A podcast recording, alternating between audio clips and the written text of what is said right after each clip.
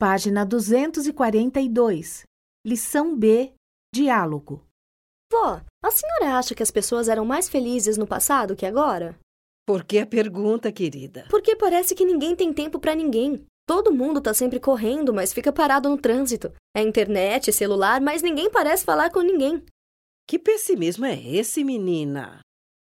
É que ultimamente tenho feito muitas coisas e não tenho tido tempo pros meus amigos. É, você tem razão. Hoje em dia parece que o tempo não espera ninguém. Mas antigamente nós tínhamos outros problemas. Que problemas, vó? Não tínhamos tanto conforto, Como assim? não tínhamos tantas máquinas como hoje. Mas, vó, vocês tinham mais tempo livre, não? Depende.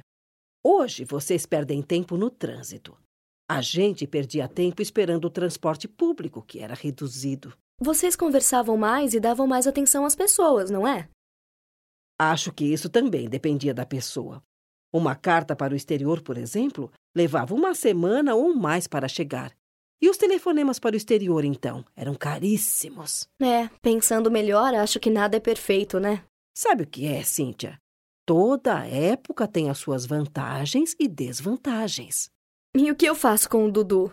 Quem é Dudu? Meu novo namorado. Ultimamente, ele não tem tido tempo pra mim. Ah, então era isso. Bem, veja as vantagens desta época. Você não precisa se preocupar tanto com o Dudu. Você tem a opção do Beto, do Carlos,